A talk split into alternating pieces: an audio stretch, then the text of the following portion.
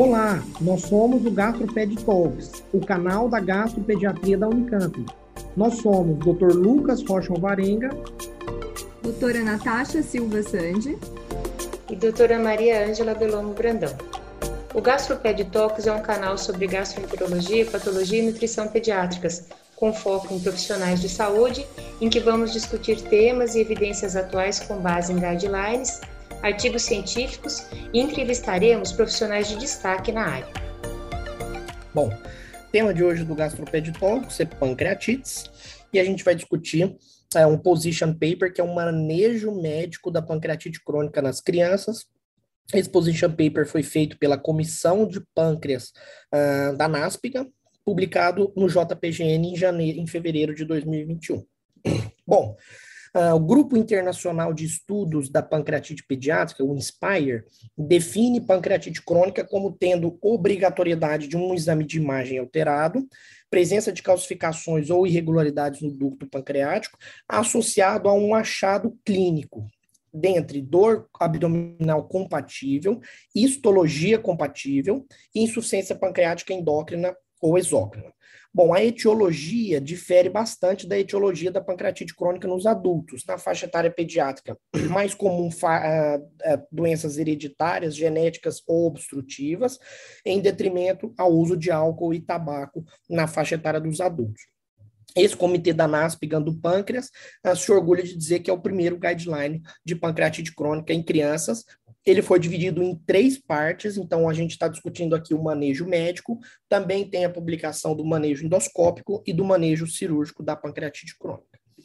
Bom, então ele começa falando que, dentre as complicações nutricionais e endocrinológicas, a dieta já é bem estabelecida na faixa etária pediátrica, a dieta das crianças saudáveis entre 4 e 18 anos já é bem dividida, distribuída a quantidade calórica. Uh, muito do conhecimento nutricional de doenças do pâncreas advém do conhecimento da fibrose cística. Então, tem um position paper da NASPGAN com a ESPGAN publicado também sobre fibrose cística que vale a pena ser lido. E eles falam, já é bem é, conhecido que a dieta na fibrose cística deve ser hipergordurosa, mais de 35% das calorias diárias na forma de gordura, associado à terapia de reposição enzimática. Na pancreatite crônica, pensou-se por algum tempo ah, na restrição de gordura, independente da etiologia da pancreatite, mas hoje sabe-se que o déficit nutricional é maior do que o ganho é, em restringir gordura. Então, não se indica mais a restrição de gordura, exceto nos casos em que a pancreatite crônica aconteceu por hipertrigliceridemia. Um grande risco dos pacientes com pancreatite crônica e também com fibrose cística é a deficiência de micronutrientes, aqui principalmente as vitaminas lipossolúveis, e notadamente aqui a vitamina D é um problema crônico nesses pacientes. Então, como recomendações do guideline, avaliação do crescimento pôndero estatural, avaliação dos marcos da puberdade, contagem de calorias a cada 6 a 12 meses e a dosagem e avaliação das vitaminas lipossolúveis a cada 12 a 18 meses. Bom, a insuficiência pancreática exócrina é um problema recorrente na pancreatite crônica. Acontece entre 5 e 10 anos após o diagnóstico da pancreatite crônica, uma média de 6 anos depois da primeira pancreatite aguda. Essa insuficiência pancreática pode ser mais ou menos fácil de diagnosticar, então ela pode ser bem sintomática, mas também pode ser subclínica, e as suas complicações podem ser imediatas ou complicações a longo prazo. Métodos diagnósticos são ah, difíceis, precisam ah, ser melhorados cada vez mais. Um métodos, métodos indiretos e diretos, os métodos indiretos, o mais famoso, o mais comum, o mais factível, o mais utilizado é a dosagem da elastase fecal, através do anticorpo monoclonal nas fezes, Uh, valores de referência que ainda são bastante discutíveis, mas assim como na fibrose cística, valores menores do que 100 dão diagnóstico de insuficiência pancreática exócrina e valores maiores do que 200 dão diagnóstico de suficiência pancreática. Valores, essa zona cinzenta intermediária acaba demandando a necessidade de outras dosagens e outras avaliações um pouco mais detalhadas. Assim como na avaliação da fibrose cística da elastase fecal, há problemas relacionados à sensibilidade do método, com ah, extremos de idade, a presença de sintomas de insuficiência pancreática muito exacerbados, a presença concomitante de infecção viral, tudo isso acaba diminuindo um pouquinho a acurácia da elastase fecal, mas ainda é o grande exame aqui de avaliação da insuficiência pancreática exócrina.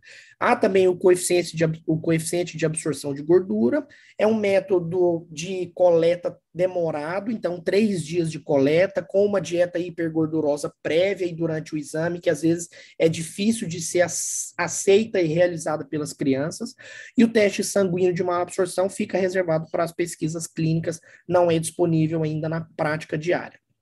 Métodos invasivos de insuficiência pancreática é, isócrina são métodos através de passagem de sonda, ou uma sonda com estímulo secretagogo, ou a endoscopia com, é, com estímulo secretagogo, são métodos invasivos, são considerados métodos padrão ouro, para o diagnóstico de insuficiência pancreática exócrina, e também tem um position paper da ESPGAN e da NASPGAN só discutindo a indicação e contraindicação e, e a sensibilidade desses métodos para esse tipo de diagnóstico, também vale a pena ser lido. Então, como recomendação do guideline, pacientes com pancreatite crônica e portadores de insuficiência pancreática exócrina pelo método pode ser pelo método da elastase fecal, devem ser feita a reposição enzimática, assim como na fibrose cística, inclusive com as mesmas doses, as mesmas formas de avaliação. Então, você pode discriminar a dose pela idade da criança, pelo peso, pela quantidade de gordura que ela vai ingerir, pelo volume da refeição. Então, você pode escolher qualquer um método aqui é utilizado para terapia de reposição enzimática, as doses são semelhantes ao que a gente conhece na fibrose cística. Uma grande complicação aqui né, endocrinológica da, da pancreatite crônica é a diabetes. Aqui ela é considerada uma diabetes do tipo 3C, tem uma prevalência em torno de 4 a 9%. Pacientes com esse diagnóstico e insuficiência pancreática exócrina têm um pior prognóstico e sabe-se que existem fatores de risco na pancreatite aguda que podem predizer um maior risco de desenvolver diabetes na pancreatite crônica. Então, aqueles pacientes que tiveram calcificações no pâncreas, com sobrepeso, pacientes na faixa etária pediátrica mais velhos e pacientes que tiveram pancreatite aguda grave têm um risco maior de desenvolver diabetes na pancreatite crônica. Para todos os pacientes com pancreatite crônica, deve-se fazer um rastreio anual para diabetes, com dosagem de glicemia de jejum e hemoglobina glicada. O diagnóstico aqui é o mesmo diagnóstico para pacientes com não sendo portadores de pancreatite, é o diagnóstico da ADA, valores para glicemia de jejum, teste oral e hemoglobina glicada. Lembrando que eu preciso ter dois testes alterados ou um teste alterado na presença de sintomas compatíveis com diabetes mellitus. O tratamento essencialmente aqui já é diretamente com insulina. Em casos de diabetes leve, ou em casos de sobrepeso e obesidade associada, pode começar com metformina uma, ou sulfonilureias, lembrando que aqui a sulfonilureias é um tratamento off-label na faixa etária pediátrica, mas via de regra, esses pacientes demandam a necessidade de um tratamento com insulinoterapia. O acompanhamento é o mesmo de pacientes não pancreatite crônica, então, uma avaliação de perto do endócrino, avaliações de complicação de microvasculatura a longo prazo, então, avaliação uh, do oftalmo, microalbuminúria, assim como pacientes que não têm pancreatite crônica. Os estudos não, não existem estudos da diabetes mellitus, do, da evolução natural da diabetes mellitus associada à pancreatite crônica na faixa etária pediátrica. Então, o conhecimento aqui é extrapolado dos pacientes diabéticos não pancreatite crônica. Então, como recomendação do guideline, screening precoce para todos os pacientes com pancreatite crônica, então glicemia de jejum e hemoglobina glicada. Valores de diagnósticos já dão o diagnóstico de, de diabetes mellitus, valores intermediários são considerados pré-diabéticos. Eu preciso adicionar no rastreio a, o teste oral de tolerância à glicose anual, junto com os dois outros exames de screening. Lembrando que o diagnóstico de diabetes não invalida a pesquisa de insuficiência pancreática exócrina. E uma vez que eu tenho é, a insuficiência pancreática num cenário de diabetes mellitus, eu preciso tratar a insuficiência pancreática exócrina, que isso ajuda muito no controle glicêmico também. Bom, há um conhecimento uh, teórico de que doenças que cursam com inflamação crônica geram um estresse oxidativo grande, presença de radicais livres, queda de antioxidantes, e que talvez a reposição desses antioxidantes poderia ajudar na, na evolução nutricional desses pacientes. Então, os estudos com vitamina A, vitamina C, vitamina E, selênio, zinco e metionina foram feitos aqui mas os dados são insuficientes ainda para colocar essas medicações como recomendações de guideline. Bom, uh, o manejo da dor talvez seja é, o tema mais discutido aqui no guideline, talvez seja a complicação crônica mais problemática, mais difícil de ser tratada aqui na pancreatite crônica. Sabe-se que a dor aqui ela é multifatorial, então tem fatores inflamatórios e anatômicos do pâncreas ou peripâncreas, mas além disso há uma sensibilização central em que aumentam a, excitabilidade dos nossos receptores uh, pancreáticos por conta da lesão e da inflamação crônica. Isso amplifica as vias da dor, isso gera uma sensibilização central, e isso remodela os neurônios, recruta mais neurônios, isso acaba gerando um mecanismo de dor crônica com alodínia, dor difusa, e retroalimenta esse circuito difícil de ser tratado e difícil de ser quebrado. Então, Uh, obrigatoriamente o manejo aqui tem que ser interdisciplinar, então não necessariamente um médico que saiba manejar pancreatite crônica, mas especialistas que saibam manejar dor crônica, então neurologistas, anestesistas, além de toda uma equipe multidisciplinar. Então, uh, a importância aqui da psicologia fazendo a terapia cognitivo-comportamental, dentre todas as abordagens, é a mais estudada, não existem estudos do TCC em crianças com pancreatite crônica, mas o conhecimento, a, a eficácia do TCC na dor abdominal crônica pode ser extrapolada aqui. Há uma eficácia ali de médio a longo prazo, deve ser recomendada, e a fisioterapia aqui, ou terapia física, que eles consideram, que é a estimulação transcutânea, uh, não tem estudos com pancreatite crônica, mas a, a falta de riscos ou a falta de efeitos colaterais desse tipo de procedimento, associado à experiência de alguns serviços acabam ah, tratando a, a, a, estimulação transcutânea como uma possível indicação. Então, tratamento multidisciplinar obrigatório, é uma forte recomendação aqui do guideline. A terapia cognitivo-comportamental pode ser considerada, desde que tenham profissionais capacitados nesse tipo de abordagem. E a fisioterapia aqui com a estimulação transcutânea pode ser um tratamento adjuvante a outros tratamentos de analgesia aqui. Bom, outras drogas para o manejo da dor, terapia de reposição enzimática. Há um background fisiopatológico para o uso dela, da terapia de reposição enzimática, mas ainda assim o seu uso aqui na, ah, em crianças sem insuficiência pancreática exócrina, ou seja, num contexto só de dor crônica, é um uso muito controverso. Então, essa, essa teoria fisiopatológica diz que, uma vez que os nutrientes passem pelo trato gastrointestinal, isso acaba estimulando a CCK Release Factor, isso aumenta a pressão intraductal no pâncreas e estimula as vias nociceptivas centrais daquele mecanismo de dor crônica.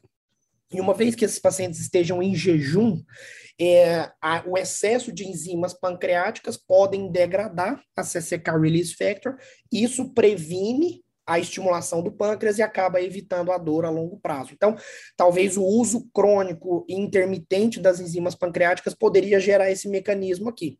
Os estudos foram feitos nos adultos, não tem estudos em criança, e a AGA tem uma, uma revisão em que eles avaliam seis uh, clinical, uh, clinical trials, e eles viram que dois clinical trials mostram uh, melhora da dor com o uso da terapia de reposição enzimática, mas foram feitos estudos uh, com doses uh, incertas, mecanismos diferentes de utilização da terapia de reposição enzimática. Não ficou muito claro se esses pacientes tinham ou não tinham insuficiência pancreática isócrina associado. Então, foram metodologias não tão robustas com uma associação ah, de recomendação muito fraca. E o, o trial que mostrou que a, a, terapia de reposição enzimática não melhora foi um trial com uma metodologia mais robusta e com uma, uma força de recomendação maior.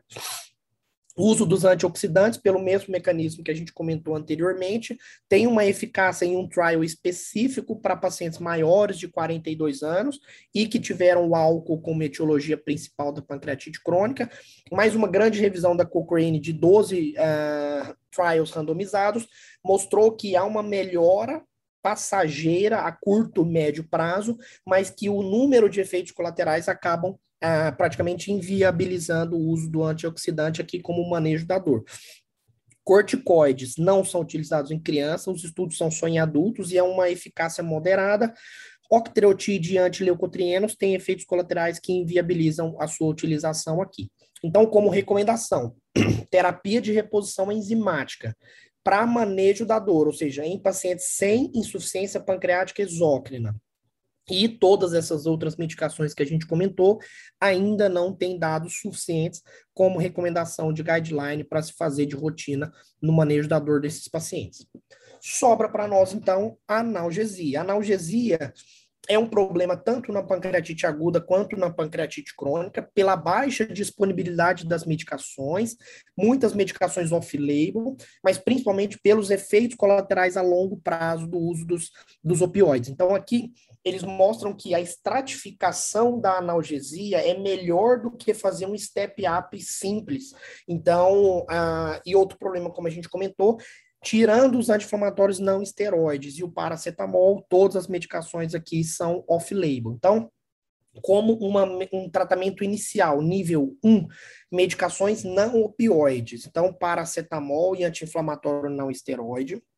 Depois, o nível 2, eu mantenho o nível 1 e associo opioides fracos. Aqui a gente tem um gap logístico de opioides fracos, porque ah, para crianças, a gente não pode usar o tramal para crianças menores de 12 anos, em bula. Então, a gente fica com esse gap aí para crianças menores de 12 anos. Nos Estados Unidos, eles utilizam a hidroxicodona, a gente não tem aqui a hidroxicodona disponível. Então, a gente fica com esse gap aqui de opioides fracos. E como um terceiro nível, opioides fortes. Aqui eu tiro os opioides fracos, mantenho as medicações não opioides e associo esses opioides fortes. E o grande representante aqui é a morfina. Bom, outros estudos para manejo da dor, uh, outras opções né, para manejo da dor, não tem estudos ainda definido qual é a melhor opção dentre essas que a gente vai comentar, uh, qual é o momento inicial para entrar com essas medicações, se eu associo ou não a outras medicações, então ainda está muito incipiente esse conhecimento. Então, neuromoduladores, não tem estudos avaliando a eficácia em crianças nem em adultos, todos eles são off-label na faixa etária pediátrica, anti, a, a, inibidor da recaptação da serotonina, antidepressivo tricíclico e anticonvulsivantes, apesar de ter um efeito central já bem conhecido, não tem estudos com eficácia a, comprovada em crianças, e aqui o bloqueio do, do plexo celíaco tem um efeito moderado nos adultos e não tem estudo pediátrico é, avaliando esse tipo de procedimento. Então, como recomendação do guideline para manejo da dor, utilizar a escala de analgesia, não opioide, opioide fraco, opioide forte. Uh, os neuromoduladores podem ser utilizados desde que o serviço tenha experiência com essa medicação e desde que seja apenas um adjuvante ao, outro, ao resto do tratamento multidisciplinar e não tem dados suficientes para indicar o bloqueio do plexo celíaco aqui como um tratamento. Hábitos de vida é bem conhecido nos adultos a progressão da pancreatite de acordo com os hábitos de vida. Então, na faixa etária pediátrica, esses hábitos de vida são menos comuns, ficam restritos apenas à faixa etária dos adolescentes. Então, o uso de álcool, por exemplo, na faixa etária pediátrica é um uso muito pequeno, porque é uma faixa etária muito pequena, mas sabe-se que o uso de álcool uh, sensibiliza o pâncreas para quase todas as etiologias de pancreatite aguda para virar pancreatite crônica. Então, como recomendação universal, evitar o uso de álcool em pacientes saudáveis ou em pacientes que já tiveram pancreatite aguda. E um estudo feito com o tabaco mostrou que o risco relativo de desenvolver pancreatite crônica é duas vezes maior em pacientes que fumam, isso é dose e tempo dependente. Mas na faixa etária pediátrica, como uma extrapolação desses dados, a gente pode dizer que os fumantes passivos, que seriam teoricamente as crianças, filhos de fumantes, também têm um risco maior de desenvolver maior tempo de admissão é, de internação hospitalar, maior número de admissão hospitalar. Então, também, como recomendação, é contra o uso de tabaco. Duas publicações muito interessantes sobre esse tema. Uma publicação no JAMA Pediatrics de 2016, mostrando algumas lições do Inspire, principalmente nessa questão dos hábitos de vida. E uma nota que a gente deve fazer aqui interessante é o aumento do uso a quase um uso abusivo de cigarros eletrônicos entre crianças e adolescentes jovens. Então, isso é motivo de preocupação não só, claro, para pancreatite crônica, mas para qualquer outra doença é, relacionada ao excesso de tabaco.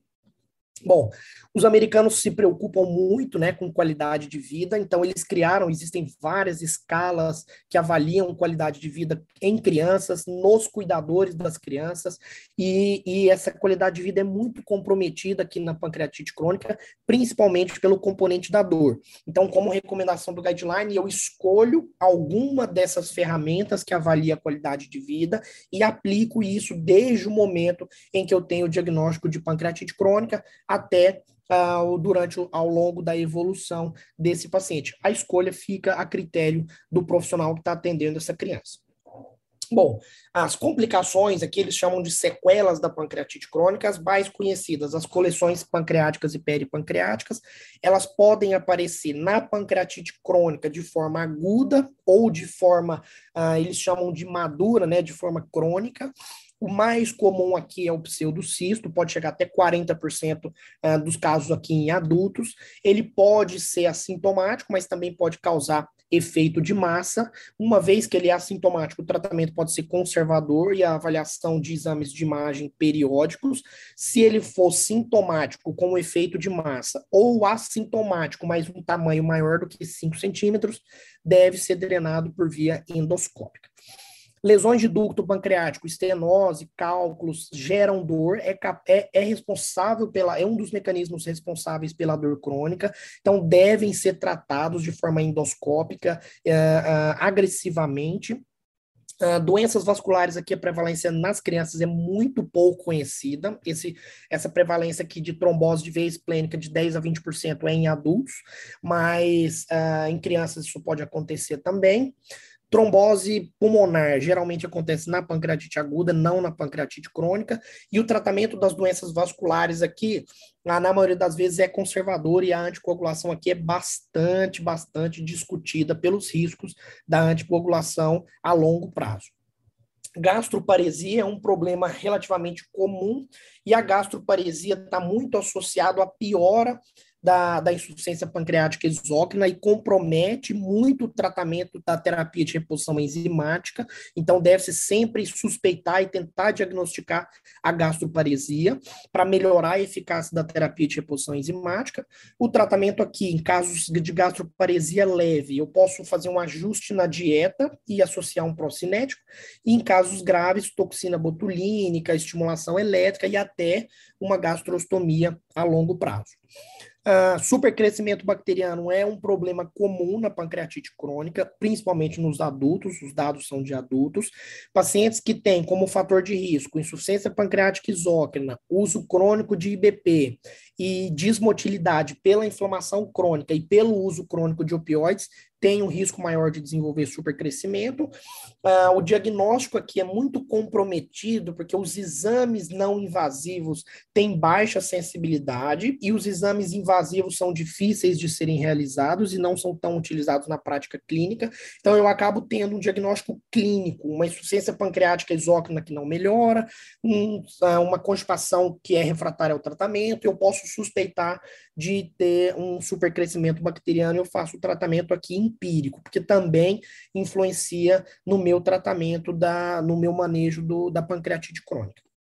Câncer de pâncreas é um, uma, uma doença rara na faixa etária pediátrica, mas adultos têm um risco relativo de 13 vezes uh, de desenvolver câncer de pâncreas, principalmente aqueles que têm pancreatite crônica por causas genéticas. Há algumas mutações que são mais comuns e uma grande mutação que gera doenças do pâncreas, que é a SPINK1, não aumenta o risco para câncer de pâncreas. Um grande problema aqui é que os marcadores que a gente tem de avaliação do pâncreas são marcadores que ficam bem alterados já no contexto de pancreatite crônica. Então fica difícil da gente uh, detectar precocemente aqui o câncer de pâncreas nessa população. Como recomendação geral do guideline, as coleções pancreáticas ou peripancreáticas geralmente se resolvem espontaneamente, e em casos de sintomas ou ah, coleções grandes, deve ser feita uma intervenção, porque isso pode ser responsável ah, pela dor crônica desse paciente. E aqui eu tenho que ter sempre em mente a possibilidade de ter supercrescimento bacteriano clinicamente, e aí, uma vez que eu suspeito, eu posso fazer o tratamento empírico. As outras sequelas não são tão comuns na faixa etária pediátrica. Obrigado por nos acompanhar. Esse foi um episódio do Gastroped Talks. Estamos no Instagram, arroba gastroped.talks, no YouTube, Gastroped Talks Unicamp, e também na forma de podcast. Até o próximo!